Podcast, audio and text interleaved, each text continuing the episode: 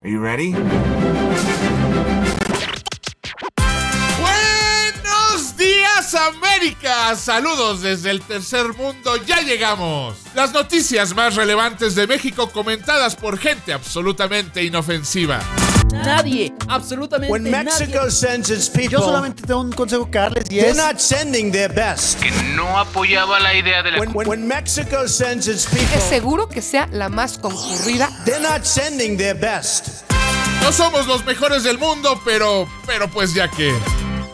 Desde México con amor. Esta semana en Desde México con amor. Un dolarito que le sobre, lo que sea su voluntad. Economía se viene abajo y eso que este episodio se grabó antes de que el dólar llegara a 24 varos. Inicia censo de población y vivienda y tu papá sale como jefe de familia en tres casas. Romina habla de la importancia de las mujeres, de nada público. Ricky habla de la importancia de las mujeres, perdón público. Se quedan con Romina Pons, Ricky Moreno, Osvaldo Casares y Ricardo Ribón. En este país existe una frase que dice: Cuando a Estados Unidos le da gripa, a México le da pulmonía. Esto se refiere a que cualquier decisión que tomen nuestros vecinos de alguna manera nos afecta. Entonces, si ves a un mexicano feliz de que a ti te vaya bien, es porque en una de esas también le conviene. Yo, yo sin ti no puedo vivir. Y yo sin ti me muero. Por eso los dos debemos cuidarnos.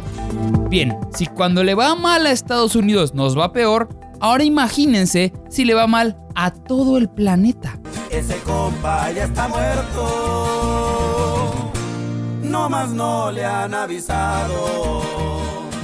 Un lunes por la mañana el mundo se volvió loco cuando los mercados del precio del petróleo bajaron como gorda en tobogán a casi el 25% y por lo tanto el bajón del dólar tuvo repercusiones contra nuestro muy desnutrido peso mexicano. Y es que, querido amigo de Audible, usted no sabe cuánto tiempo le dedicamos en nuestro país a hablar de nuestro querido peso. Porque tu madre está hecha una cerda. Estoy hecha una cerda. Una cerda. Una puerca. Para muchos, la mejor manera de saber si nos está yendo mal o bien es checar el tipo de cambio de dólar a pesos. Desde nuestra infancia hemos visto cómo ha pasado de valer 10 pesos, luego a 12, a 15, a 18 y ahora la cruda realidad. Hoy, al inicio de la jornada, la moneda nacional alcanzó los 21.82 pesos por dólar, su peor caída desde 2016, cuando Donald Trump resultó electo como presidente de Estados Unidos. Y eso que los medios siempre han intentado decirnos que eso no nos debe preocupar. El aumento del dólar no afecta negativamente nuestra economía familiar. Pero esto viene combinado con el problema del petróleo y si usted no se ha enterado, para nosotros el petróleo es el pan nuestro de cada día. Pero primero les contaré un poco qué onda con el petróleo de una manera diferente, así que siéntese como en su casa. No, mi cielo precioso, no mi vida santa. Esta jamás podría ser mi casa, mi cielo ni la de mi sirvienta, mi cielo precioso. Primero, hablemos un poco de los integrantes de esta novela. Estados Unidos, Rusia, Israel, Arabia Saudita, Irán y... ¿Venezuela? Sí, recordemos que el mundo sigue dividido entre rusos y americanos, y a pesar de que no existe una guerra fría como la conocíamos, ahora la guerra es por espacios comerciales, por lo que la gente va cambiando de bando según su conveniencia. Así que Rusia se volvió BFF de Irán, protegiéndolo de todo lo que le sucediera, lo suficiente para que continuaran funcionando como país, pero permitiría que Israel invadiera a los iraníes porque tampoco quería quedar mal con ellos. Esto tiene su truco. Irán a cambio le dejó un excelente precio en el petróleo a los rusos. Mientras tanto, los israelíes y los árabes, quienes no se llevaban para nada, empezaron a juntarse porque les interesa sacar de la ecuación a dos grandes productores de petróleo. Irán y Venezuela. Primero, Israel empezó a ayudar a los árabes económicamente para luego cobrarles el favor. Después, llamaron a su hermano mayor, Estados Unidos, que tiene a un líder que le gusta eso de los negocios, no sé si ustedes sepan. I'm here to deliver a simple message. There has never been a better time to hire, to build, to invest, and to grow in the United States. Irán y Venezuela son dos países que causan muchos problemas y que están en abierto conflicto tanto con los gringos como con los árabes y los israelíes. Venezuela está quebrada, pero Rusia lo ha mantenido porque le sigue sacando cualquier cantidad de dinero. No es una afinidad ideológica, es solo el cochino dinero. Cuba también está apoyando a Maduro, pero la suya es una economía arruinada. Si Rusia y China se retiran de Venezuela, Cuba no va a poder sostener a Maduro en el poder. Todo en el esquema socialista se va a derrumbar de inmediato. Irán pasa una fuerte crisis económica también, aunque no tan grave como la venezolana. Sin embargo, se enfrenta a niveles de descontento popular mayores y la pandemia del coronavirus les está pegando particularmente fuerte. Así que con este escenario, el bloque gringo árabe está listo para dar una fuerte bofetada. Solo faltaba un ingrediente perfecto para esa tormenta perfecta, el coronavirus. Coronavirus, de mi planeta y no vuelvas jamás. Debido a que los mercados se rigen por oferta y demanda, la gente no está consumiendo como siempre porque ya saben, nadie quiere salir. Esto le convenía a los rusos porque así podían dictar los precios de la gasolina y obligaba a los árabes a seguirles el curso. Pero en Medio Oriente tenían un mejor plan. Arabia decidió aumentar considerablemente su producción de petróleo para así lograr que los precios del petróleo disminuyeran muchísimo, porque si la gasolina está más barata, todo en teoría baja de precio y con eso la gente saldría de sus casas a consumir, reactivando la economía. Ah, sí, y de paso, es un bonito mensaje a los rusos para decirles quién manda aquí. Al provocar la caída de los precios del petróleo, Arabia Saudita asesta un golpe durísimo a los países que tienen grandes inversiones petroleras, entre ellos Irán, Venezuela y México.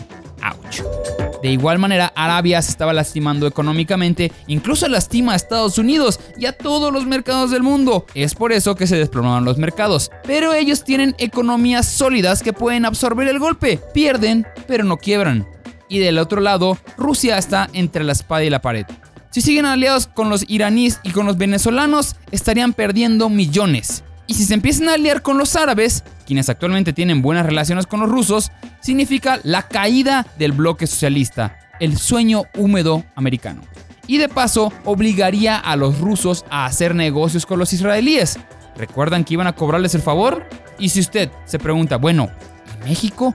Pues como les decía, cuando Estados Unidos les da gripa, a México le da pulmonía. Y como buenos mexicanos, no estamos preparados. Como decíamos, Estados Unidos puede absorber el golpe, pero México de por sí ya estaba tirado en la lona. Esta depreciación le cayó en donde más le duele, Pemex. Recordemos que el petróleo es la apuesta más grande de México, pero al igual que cuando pierde la América, pierde mi familia. Ya, Gonzalo. Agua con los chavillos. Te están viendo tus hijos, Gonzalo. Compórtate ya. Como en cualquier país tenemos algo llamado presupuesto de ingreso y egresos, donde se calcula cuánto costará el petróleo en todo el año y con base a eso se dice cuánta lana habrá y en qué se gastará. Creo que ya se imaginarán qué pasó cuando los precios del petróleo se cayeron un 25%. Para evitar que eso sea un problema, se contrata un seguro llamado cobertura. Ese seguro garantiza que si el petróleo cuesta menos de lo esperado, el gobierno reciba ese precio, pero pues no es total. El seguro, como cualquier otro, tiene una suma máxima garantizada. Si el precio es más bajo por mucho tiempo, puede rebasar al seguro y el gobierno se queda sin toda la lana que proyectaba. Pero en el caso México 2020 hay algo peor. Sí, algo peor.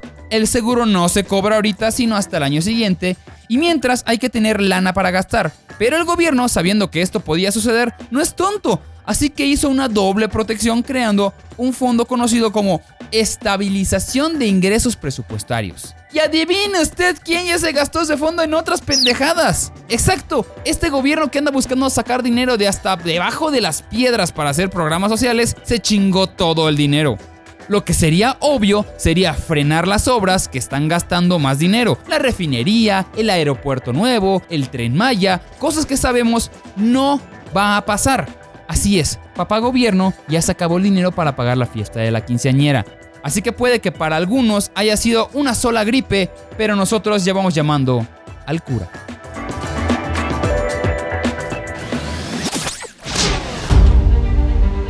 Le voy a contar una historia más vieja que el gabinete de López Obrador, una que casualmente tiene que ver con ese mismo gabinete. Les saluda Ricardo Ribón, detective aficionado y amante profesional, que el día de hoy les va a presentar otro nombre con el que los mexicanos estamos familiarizados. A lo mejor ustedes, no tanto. Alfonso Romo. El jefe de la oficina de presidencia de nuestro pejecito santo. Recordarán ustedes que este gobierno es de izquierda y odia al capitalismo y a los neoliberales y todas esas cosas de dinero, pero más en el discurso que en la realidad. Porque la verdad es que AMLO se ha rodeado de personajes muy cuestionables, que si usted es seguidor de este programa, probablemente ya los conoce. Alfonso Romo es justamente otro de esos casos. Uno muy interesante porque no tiene carrera en el servicio público, más bien es un empresario, bastante exitoso por cierto, y siempre ha estado cercano al poder, con cualquier partido. Tuvo tratos con Fox, del PAN, Salinas, del PRI, es, es, básicamente un influencer de Instagram siempre listo para pegarse a la llave cuando hay ricos y famosos cerca y estas últimas semanas ha estado en las noticias porque salió una investigación periodística sobre algunas de sus últimas actividades como hombre de dinero, antes de ser un hombre del pueblo, austero, humilde. Yo entiendo, Macario. Yo también he querido algo para mí sola. Para no darle a nadie, ni siquiera a ti.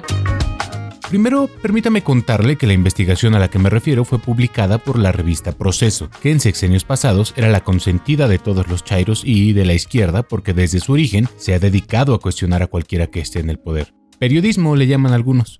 Pero ahora que el poder lo tiene esa misma izquierda, los chairos ya no le perdonan que se atreva a cuestionar al impoluto López Obrador.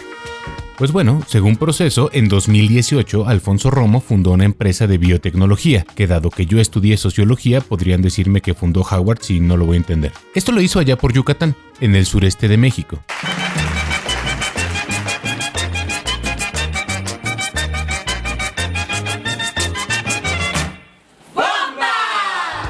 Hasta ahí todo bien, no pasa nada con que un empresario emprenda. El problema es que al parecer sus construcciones afectaron el medio ambiente en la zona, específicamente un cenote, que son cuerpos de agua sagrados para la cultura maya. Cuenta la leyenda que hace 35 años una luche eyaculó adentro de uno de ellos y nueve meses después salió completamente formado Osvaldo Casares. De ese nivel la importancia histórica de los cenotes.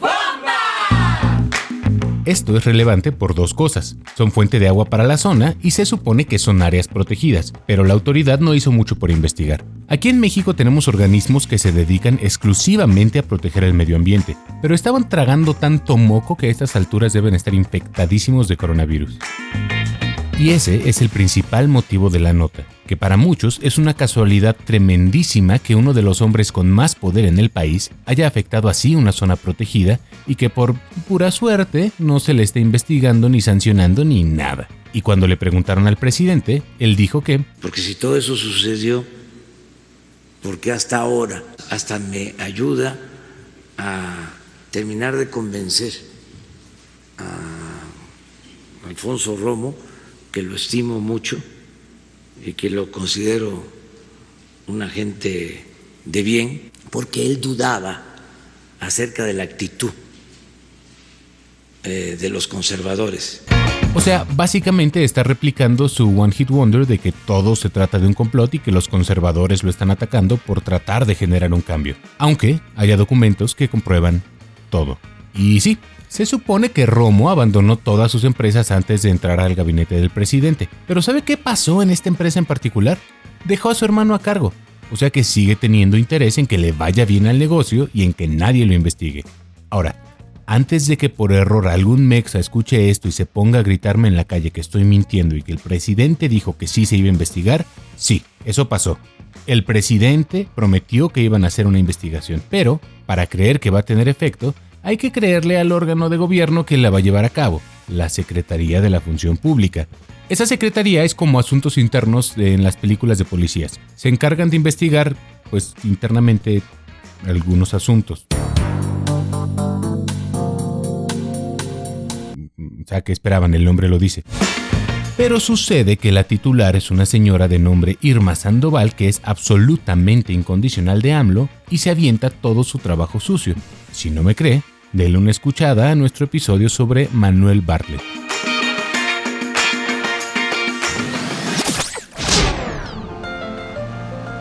El 9 de marzo se celebra, desde 1975, el Día Internacional de la Mujer. Y aunque tus tías te manden gifs de piolines o rosas animadas con frases que exaltan la belleza o bondad de las mujeres, no es una celebración. Y esas chingaderas no tienen nada que ver. El origen de este día se remonta a finales del siglo XIX e inicios del XX, cuando las mujeres pedían cosas muy absurdas, como votar o que les pagaran igual que a los hombres. Hoy, para no perder la tradición, seguimos pidiendo cosas muy absurdas, como pedir que nos paguen igual o que no nos maten. Y sí, estimado Audible Escucha, la lucha femenina lleva años. No la inventaron los hipsters de Brooklyn, pero esto no es una clase de historia, así que si quieren saber más del tema, yo sugiero que lo googleen. Eh, ¿Sí puedo decir googlear? Sí, no hay pedo. Ah, bueno, entonces googleenlo. Pues bueno, a lo que nos cruje. El domingo 8 de marzo, a las 2 de la tarde empezó la marcha feminista en el Monumento a la Revolución. Cabe recalcar que desde las 12 del día el sitio se empezó a llenar y ya para la una y media de la tarde estaba a reventar. Eran tantas las mujeres que distintos contingentes decidieron marchar antes de la hora acordada y dar vuelta por las callecitas aledañas al monumento para hacer fila e incorporarse a la mega marcha. Había de todo. Viejitas en silla de ruedas, carreolas, bebés de brazos, señoritas fifís, jovencitas, niñas, mujeres que llevaban marchando años y otras muchas que fueron por primera vez. La vibra era de muchísima emoción y sororidad. Y así empezó la marcha. Yo muy preparada llevaba mi altavoz, que luego caí en la cuenta que no era necesario porque mis gritos no necesitan amplificarse y más de una vez asusté a mis compañeras de lado por picar sin querer el botón incorrecto de mi altavoz y pensaban que era la policía. Perdónenme compañeras, me la mamé. Pero bueno, regresando al tema, la vibra fue increíble. El agua de las fuentes de reforma era color rojo, simbolizando la sangre de todas aquellas que ya no están. Todos nos unimos en una voz, levantamos pancartas y gritábamos consignas. Si una tenía sed, la de al lado le daba agua aunque le dé mucho miedo esto a Ribón con lo del coronavirus. Y si alguna tenía hambre, otra sacaba fruta y con eso nos íbamos alivianando. No sé si vieron algunas tomas aéreas que se veían muy bonitas, con jacarandas y mujeres de morado que parecía que las jacarandas cobraban vida e iban saliendo a las calles. El ambiente era de calor, esperanza y sororidad. Cruzando la Alameda Central, me tocó ver cómo rompían el vidrio de un Starbucks. Pero contrario a lo que se reportaron en algunos medios, durante la marcha no se sentía inseguridad ni violencia. Tú podías sentir claramente que esas mujeres encapuchadas y con martillo en mano no solamente no iban a hacerte daño, sino que te iban a proteger si fuera necesario.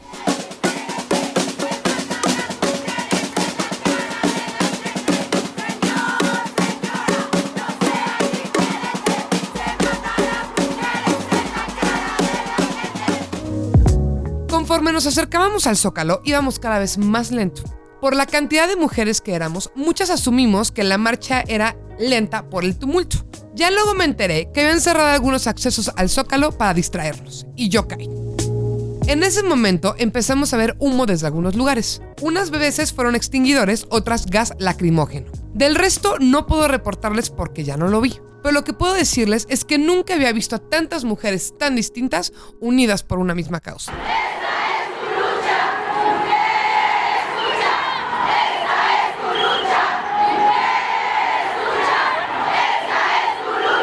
El día de que dejen de violar a nuestras niñas, el día que haya justicia para todas y cada una de las mujeres, entonces podremos decir se queda. La justicia es para todas. No importa si eres de derecha, de izquierda, si tienes apellidos o no tienes apellidos. La justicia es para todas las mujeres. Mientras sigan existiendo madres que lloren a sus hijas, nosotros saldremos cada año a las calles, cada mes a las calles, exigiendo justicia por todas nuestras mujeres. Ni una más, ni una más,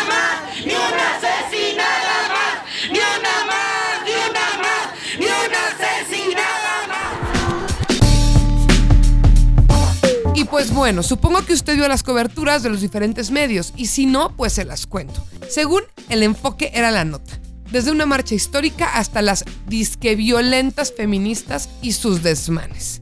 Lo que sí les puedo decir es que pese a que el gobierno de Claudia Sheinbaum dijo que fuimos 80 mil, el consenso en medios es de alrededor de 130 mil mujeres. El gobierno de la Ciudad de México también anunció el día previo que iban a cerrar varias estaciones del metro, pero después de los ataques en redes, que al parecer es la única manera de hacerlo razonar, decidieron dejar todas las estaciones abiertas.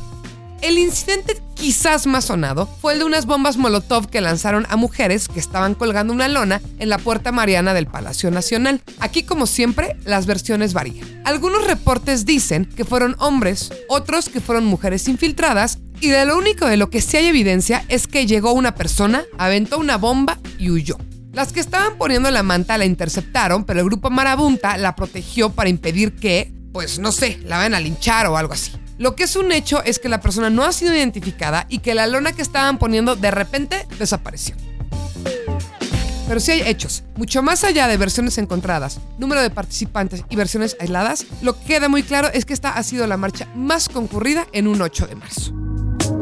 Pues bueno, después de esta marcha y el paro del 9 de marzo que ya les platicará Ricky Moreno, uno hubiera esperado acciones concretas del gobierno, ¿no? Pues como que sí. Nombraron a Sayuri Herrera como la primera fiscal especializada en feminicidios en la ciudad. Ella de hecho fue la que logró que el caso de Lesbi Berlín, la mujer asesinada en la UNAM, fuera tipificado como feminicidio. En papel esto suena muy bien, pero vamos a ver si en verdad algo cambia. Porque usted ya sabe cómo es esto. México lindo y querido. Y violento y feminicidio.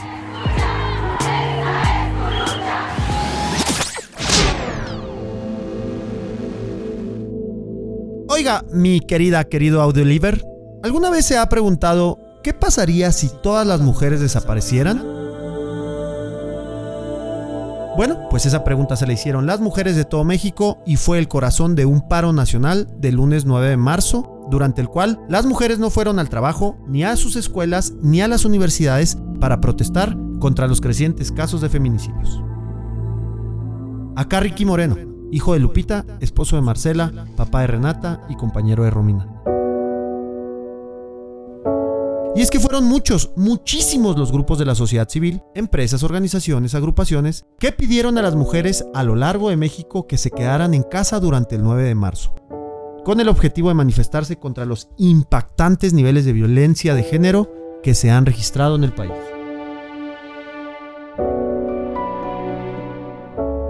El número de feminicidios, como ya saben, es el asesinato de mujeres por su género, se ha disparado en los últimos años. Tristemente en 2019 se reportaron 1.006 casos, un aumento frente a los 912 registrados el año anterior. Según el fiscal de México, Alejandro Gertz Manero, los feminicidios han aumentado un 137% en los últimos 5 años. El paro del lunes 9 de marzo llega un día después de las protestas masivas, que ya nos platicó Romina, que se vivieron en las calles de México para conmemorar el Día de la Mujer. El presidente de México, Andrés Manuel López Obrador, ha enfrentado fuertes críticas de los activistas por responsabilizar del problema del feminicidio a las políticas neoliberales de gobiernos anteriores, mientras se lava las manos como Poncio Pilatos. Muy lamentable que esto suceda y desde luego estamos haciendo todo lo que nos corresponde para evitarlo yo eh, sostengo que se cayó en una decadencia, fue un proceso de degradación progresivo que tuvo que ver con el modelo neoliberal. Son crímenes eh, que tienen que ver con odio, con eh, problemas sociales, problemas familiares, es una enfermedad eh, social. Ya le platicamos de la niña Fátima. Fue abusada sexualmente y golpeada antes de morir. Su cuerpo fue encontrado dentro de una bolsa de plástico en la Ciudad de México. Y como la burra al trigo, los dichos del presidente López Obrador confirman su indiferencia, cuando por ejemplo sostiene que el paro nacional hashtag un día sin nosotras no fue de gran impacto para la economía y que el gobierno seguía funcionando aún sin las mujeres. O por ejemplo, al etiquetar este acto masivo de sororidad y solidaridad femenina como de derecha, provocado por el neoliberalismo que solo busca afectarlo en su investidura, como si todo se tratara de él o de su pinchurriento gobierno. Nada más alejado del objetivo central del paro, que fue señalar con la ausencia de millones de mujeres en la sociedad que la violencia debe parar que los feminicidios ya no deben suceder más y que si falta una, faltan todas. Por supuesto que el paro nacional tuvo impactos en la economía, en la educación, la salud, el ámbito laboral, etc. Conoceremos cifras, veremos que algunos seguirán minimizando los costos, pero todo eso es relativo y es cosa menor si de lo que se trata es de señalar que la vida de una mujer no tiene precio.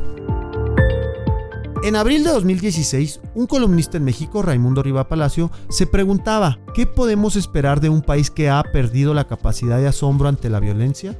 Y respondía, si sus gobernantes son incapaces de frenar la violencia, que los ciudadanos no caigan en el conformismo, en la apatía o en lo último que debe suceder, que los muertos se conviertan en el número. Y agregaba, ¿nos hemos vuelto fríos o insensibles? En absoluto. Somos individualistas y mezquinos. Si la violencia no nos afecta en lo inmediato, dejamos que pase en la cámara lenta, con una notable pasividad, hemos perdido capacidad de asombro. Si me permite, y cree interesante mi experiencia, este lunes 9 de marzo mi familia se unió al paro.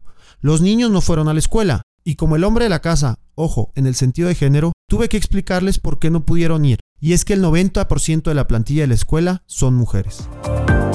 Como hijo me encontraba de viaje e iba por unas compras al Paso, Texas. Como mi mamá se unió al paro, tuve que pagar más impuestos porque solo íbamos dos personas y la franquicia solo fue de 600 dólares en vez de 900 dólares si me hubiera acompañado mi mamá.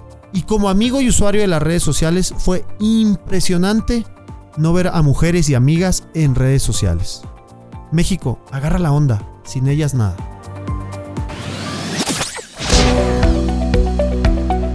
Hay una bonita tradición en México que ponemos en práctica cada 10 años, más o menos la misma frecuencia con la que tiene sexo una pareja casada. Esta es una nota cortita pero que hay que atender, mismo pensamiento que tiene la mujer de esa hipotética pareja cada 10 años. El Censo de Población y Vivienda. Se trata de un ejercicio de estadística en el que trabajadores del INEGI, el Instituto Nacional de Estadística y Geografía de México, visitan todas las viviendas del país para levantar información y tener actualizadas las estadísticas nacionales. Con este estudio podemos saber cosas como cuánta gente vive aquí, las condiciones de su casa, por ejemplo si tienen pisos de tierra como mi humilde vivienda, hasta los lujosos acabados de mármol en los que Ricky Moreno tiene a sus mascotas. Preguntan de todo.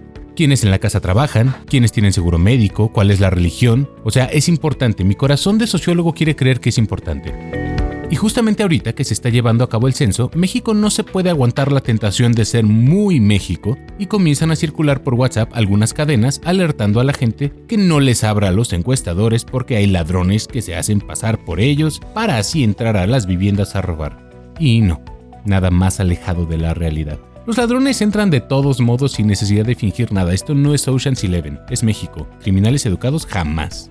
Además, está sucediendo durante la ahora sí oficialmente pandemia del coronavirus. Ribón, ¿le puedes bajar dos rayitas a tu pinche pánico del coronavirus? Como no, con todo gusto, al fin que morirse ha de estar bien pinche padre, ¿no? Pero bueno, también lo mencionaba porque por ese motivo ahora mucha gente no le quiere abrir la puerta a los encuestadores para evitar contagiarse. Después de todo van de casa en casa y uno no sabe con quién han convivido. Se supone que tienen protocolos de salud como no saludar de mano, pero por experiencia propia les puedo decir que cuando pasó la encuestadora a mi casa, que es casa de todos ustedes, me saludó y me dio pena no responderle. ¿Le diste la mano?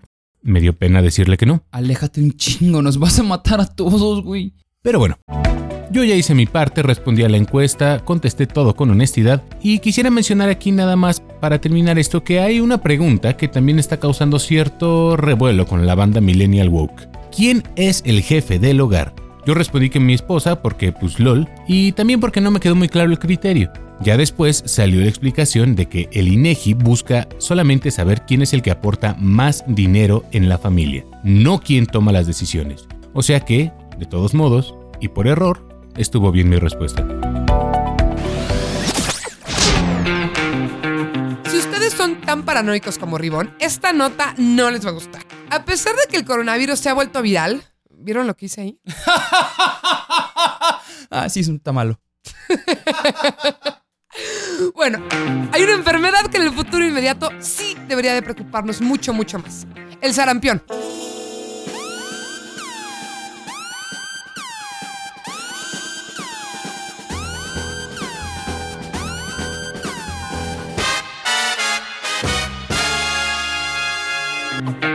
Al menos 10 casos que ya fueron confirmados por la Dirección General de Epidemiología Federal y hay otras 700 personas que estuvieron en contacto con los pacientes y están bajo observación. El primer caso fue detectado en una niña de 8 años, luego llegaron 7 hombres, entre ellos un niño, después dos niñas más y una de estas niñas es menor de un año. Para ponerles un poquito en perspectiva qué tan problemático es el sarampión, su rango de contagio es de 18 personas por cada infectado, mientras que el coronavirus es solamente de 2.5. Lo bueno es que el sarampión tiene una manera muy, muy, muy, muy fácil de prevenirse. Una vacuna. Lo malo es que cada vez hay más loquillos de sombrero de aluminio creyendo que las vacunas dan autismo, te matan o no sirven absolutamente para nada. Y es por los antivacunas que estas enfermedades han vuelto a surgir. Aunque cada vez está más contenida, el sarampión es una enfermedad que mata más de 100.000 personas por año. Así que, ya saben, por un lado nos está llegando el coronavirus y por otro lado nos está llegando el sarampión. Ahora sí que nos está lloviendo sobre mojado. A ver, gente, ya lo probamos más de una vez. Probamos vivir comiendo comida orgánica, sin vacunas y con partos en casa sin anestesia. ¿Saben qué pasó? Que morían más de los que nacían y la expectativa de vida era de 18 años. Así que a ponernos las pilas y dejar de pensar en estupideces. ¿En serio? ¿No hay otra cosa? Bueno, sí, eso sí, al menos está divertida. Bueno, va, me la he hecho. Seguimos con la información donde una directora de Kinder hace exorcismo a niño de 4 años y la despiden en Querétaro. No, no escucho mal. Soy Ricky Moreno y vengo con la noticia más pendeja. Porque no olvidemos que esto, esto es México. ¿Me puedo deslindar de la directora y del niño? No te chingas. Fíjese que se dio a conocer un indignante, por no decir chistoso caso en preescolar de Querétaro. Denunciaron que la directora de la escuela Juan Caballero y Ocio practicó un exorcismo a un estudiante. ¿Funcionó? Esto ocurrió en la colonia El Marqués, donde un pequeño de 4 años sufrió un cambio a nivel psicológico, como reportaron los padres del menor. La directora de preescolar había atacado al menor, quien sufrió un repentino cambio de actitud, se volvió hostil, agresivo e incluso replicó estos comportamientos con sus compañeros de escuela. ¿Qué chingados, Ribón? Acabas de describir al diablo, no sé tú. La denuncia del exorcismo, abro comillas, llegó a la unidad de servicios para la educación básica en el estado de Querétaro, donde obviamente no les creyeron. ¿Quién en su pinche sano juicio creería esto? Pero bueno, Ribón. Güey, si la primera gran victoria del diablo fue que no lo cuestionaran. Pero bueno, esto es Querétaro. Debido a la negativa de la escuela para realizar la investigación, Juan Eduardo, padre del menor, decidió colocar un bug, o sea, un micrófono en la ropa de la bendición. Así, a la James Bond, dieron con que el pequeño sufrió de violencia física, verbal y psicológica por parte de la hija de su puta madre la directora del kinder. Debido a la actitud poco profesional por parte de la directora, la responsable fue separada de su cargo por preferir los golpes y agresiones a enseñar con cariño al menor. Y es así como llegamos con lo mejor de las noticias al final de otro maravilloso desde México con exorcismo. Digo, con noticias. Digo, desde México con amor. Ya, ya, ya, ya. Pues también Querétaro, Ribón. No mamen. Desde Querétaro con mucha fe.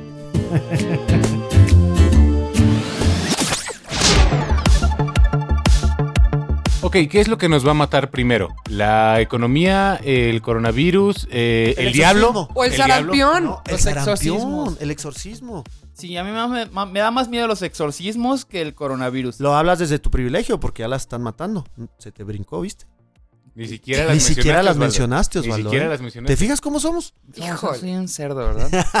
O sea, Oigan, la verdad es que- llegó hace dos horas y no la ha saludado este cabrón. Oigan, No me déjenme dejó decir algo. saludarla. Que porque el coronavirus. Oigan, es Habla con mi marzo. representante. Es marzo. Es- o sea, es nomás. marzo y la cuesta de enero sigue. O sea, es marzo. Ahorita está Sí, estamos en justamente- 40 de enero todavía. Ajá, estábamos en una reunión y decimos, güey, es marzo. O sea, es 2020. Y estamos apenas en marzo. Y ya estamos los feminicidios que no paran. Que esperemos pase algo, pero la verdad es que este, yo creo que. Yo creo este- que van a bajar porque la gente va a estar en cuarentena. Lo dirás de O- broma, Lo pero. dirás de broma, pero en ese punto tienes toda la razón. ¿Sabías O sea, que el lunes. Bueno, no, hubo- porque la violencia empieza en casa. Hijos de mal- La mayoría de las mujeres que son asesinadas por feminicidio es en su casa. Bueno. O sea, lo, lo dice de risa Oz, pero es cierto. No, o sea, por o sea, sí eso. da risa, Porque pero es un pues, enfermo. Te voy a decir Porque dos estoy cosas. enfermo. Te voy a decir, el lunes fue un día con mucha menos violencia en todo el año. Pero, ojo, fue porque nos separamos. Separamos hombres y mujeres. ¿Cómo, cómo Sí. viviste tú el lunes, Ricky? Es lo que les platicaba. Yo estaba de, yo iba, yo estaba en Chihuahua, iba al paso a recoger unas compras que hice y le dije a mi mamá, vámonos. O sea, pues 7 de la mañana, ya estamos bañados y vámonos. Y lo mi mamá, no, yo no voy. ¿Por qué no? ¿Cómo, jefa? No, pues es paro, mijo. Y dije, ah, Ella ya estando en el paso. No, no, en Chihuahua, en No, en Chihuahua. Chihuahua. Íbamos y veníamos. Son Ok. 300 kilómetros de a la frontera. Entonces le dije, vamos, comemos y nos regresamos, porque pues nomás cargaba las cosas y nos regresábamos. Y le dije a mi mamá, oye, vámonos. Y me dijo, no, mijo, yo estoy en paro. Pues qué buena tu mamá. Y yo, y yo así sentí frío, dije, o sea, ay, güey. Dije, claro. qué chido, jefa, perdón, se- perdón. ¿Sabes? Como, es que ahí es lo que tenemos que desprender la mamá de la "Per- mujer o la hija de la mujer, ¿no? O sea, es como, yo en mi mamá, pues, ¿cómo no me va a acompañar mi jefita? O sea, Ricky le dijo, perdón, pero ya está el desayuno listo porque Ricardo Moreno. No, no, jamás, jamás. Entonces le dije, va, jefita. Y, segunda cosa, andaba demorado y no me di cuenta. Es que Son cosas que, porque es tu mamá, como que no, o sea. y tienen que digo- interiorizarlo. O sea, Exacto. o sea, son cosas que, que no, que no ven, los hombres no lo ven y también muchas mujeres no lo ven. Son cosas que tenemos que dejar de obviar y darnos cuenta que esas cosas suceden, ¿no? O sea, igual en mi casa también fue un, un- nada muy grave, pero mi esposo en la noche me dijo, ¿cómo eres para dormir a los dos y hacer de cenar? Sí, sí, sí. sí, No, y ya entendí por qué a veces en de cena me avientas un sándwich, ¿no? Claro. O sea, me dice, "Pues, está, está pesado. Él, él generalmente me ayuda, él duerme a uno y yo a otro, pero cuando no ha llegado, pues uno tiene que hacer absolutamente todo. Y ese día yo me senté, me puse a ver la tele y le dije, órale mi rey, a chambearle, ¿no? Oye, y lo chistoso es que al día siguiente le dije a mi mamá, vámonos a México, jefa, de que ya vénganse. Y lo, no, y lo, ¿qué pedo, jefa? Yo, ya no hay paro. No, pero hay coronavirus. Y me dice, y soy sector vulnerable, pura madre que me voy a la Ciudad de Se México. quedaron en Chihuahua. Sí, se quedaron en Chihuahua, Claro, güey. genios. Es que tiene, sí tiene que ser así, digo. Los que están en Mérida y se pueden ir a provincia, que se vayan. ¿Me estás dejando ir? Sí, no, no, tú no, tú ya, tra- tú lo vas a llevar, güey. Sí, sí es cierto. Voy a estar allá. es que- Pero bueno, el sarampión, lo- la ventaja es que espero que todos los que estamos aquí, Ojo, no, ahí va, ahí va. Si te vacunaron entre 1980 y 1990, la vacuna no fue tan buena, ¿eh? Si hay que irse a reforzar ahorita para el pam, sarampión. Oh, oh. No, es en serio, ¿eh? No, o sea, sí. Oh, oh, oh, eh, oh. eh, eso es lo- por eso está brincando, por eso está brincando el sarampión. Los casos 35, 37 años, Ciudad de pero la mayoría son niños. No, pero hay dos casos de adultos también. Sí, sí, pero ¿no será que No. nunca se las pusieron a ellos? Bueno, puede ser, pero sí es cierto que hay que irnos a reforzar el sarampión, ¿eh? El, Bueno, el nunca está seguro de que más. tenemos aquí en la empresa nos cubre las por vacunas, ¿verdad? supuesto, por supuesto. Por supuesto, Gracias, Ricardo Moreno ahí al S.A.. Insabi, ahí segurito, ahí hagan fila y ahí se las ponen junto con todos los demás. Pero Oye, sí. a, a mí me pareció, in- o sea, el, el experimento, porque de todo lo que pasó esa semana, el experimento del lunes, digo, ¿lo puedo llamar experimento? El, el- lo que sucedió el lunes. El- ¿El lo paro? ¿Por qué le preguntas a un hombre y no me preguntas a mí? ¿Por qué se lo pregunté al equipo? De hecho, no estaba viendo, estaba viendo a una gorra que está acá. No, y lo peor es ver que yo contesté luego, luego, así como, sí, pero permíteme involucrarme en este tema. Claro, mi opinión ¿Quién de fue el aliado? Claro que le puedes decir experimento, experimento. Es que ese era el fin, ¿no? O sea, Sí. esto pasó en Islandia Ejercicio. hace en los 70 me No, parece pues cuando fue el. Siempre he leído el ejemplo de Pictoline que dice que fue en los 70 ¿no? Y fue donde fue en Islandia el primero masivo y que eso al eh, si mal no recuerdo lo que sí es que a los seis años se llegó una mujer a la presidencia. De hecho, el primer experimento- como- no por culpa, no es la palabra Consecuencia. culpa, por como consecuencia o como resultado, no, resultado más bien. Sí. Es un resultado positivo. De hecho, el primer experimento que se hace así es en Grecia. En Grecia, en la época Ah, sí. chida, chida. Cuando En la antigua Grecia. En la antigua Grecia, Grecia. cuando los hombres con más hombres. es que Exacto, los- las mujeres hicieron un paro para que se dejaran de pelear los atenienses contra los espartanos. Ok. Así de que aquí no vamos a cochar, no les vamos a prestar el hasta que ustedes se sienten a discutir esto. ¿Y sabes qué pasó? Se sentaron, discutieron y todo acabó en paz. El poder de la panocha, señores. Hijo de tu madre. Y es así como llegamos, señor Ay, Bonita, al final de otro maravilloso Desde México con amor. Muchísimas Pues decimos gracias. pito, decimos cosas así. No puedes decir sexo. No puedo decir el poder, no. El poder del sexo. No, porque no fue el sexo. Las mujeres fueron las El que poder de la vagina, con las cosas como Pero se también dice. les decimos. Ahora resulta que ya nadie Es dice más, espérate, eso. espérate, espérate. Ahora resulta que vamos a prohibir palabras. Espérate, ahí No, te bueno, va. eso No, un un punto, bonito no. refrán. Un bonito refrán como dice, más puede Más jale. público que cable de acero. ¿Cierto? Ah, Ah, ah, ¿no? piénsenlo. Más jala un par De de, tetas. señoritas que tienen opinión propia que. No sé si lo estamos. No sé si lo estamos mejorando. Romina, Romina acaba de actualizar la agenda a un mes sin Romina, no sé qué opinen. No, no, piénsenlo. Y vacúnense y vuélvanse a vacunar. Pues ya. ¿Cuáles son las recomendaciones de esta semana?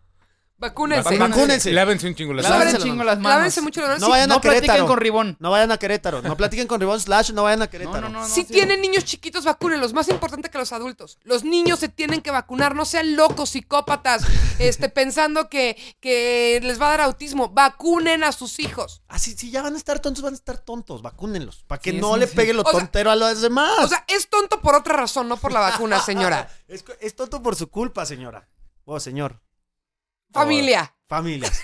Jefe de familia. Bueno, ¿O no? ahora sí, Jefe. ya nos podemos despedir.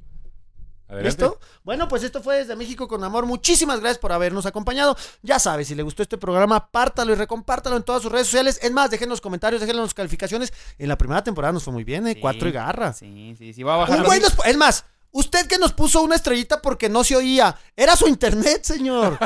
¿Y ¿Ya sabes cuál? Sí, Un sí, señor, sí. pero Yo, no yo lo- sí me meto a revisar todos los yo también no lo pude bajar y yo, señor, es su internet, porque nos pone una estrella si no tendríamos cinco? Si es Pero como bueno. una plataforma grande, todo el planeta lo puede utilizar y una persona no lo puede utilizar, Una ah, estrella. está mala No, plataforma. y una estrella. Señora, pero es así como llegamos al final. Ya le dije, mi nombre es Ricardo Moreno. Se despiden con mucho amor. Osvaldo Casares. Romina Pons. Ricardo Ribón. Y, como le ha dicho Ricky Moreno, y esto es desde México, mm, con sarampión, mm, con coronavirus, mm, con feminicidios, con exorcismos, con amor. Vagina. Esto fue una producción original de Máquina 501 para el mundo. De nada, mundo. Productor ejecutivo Manny Mirabete.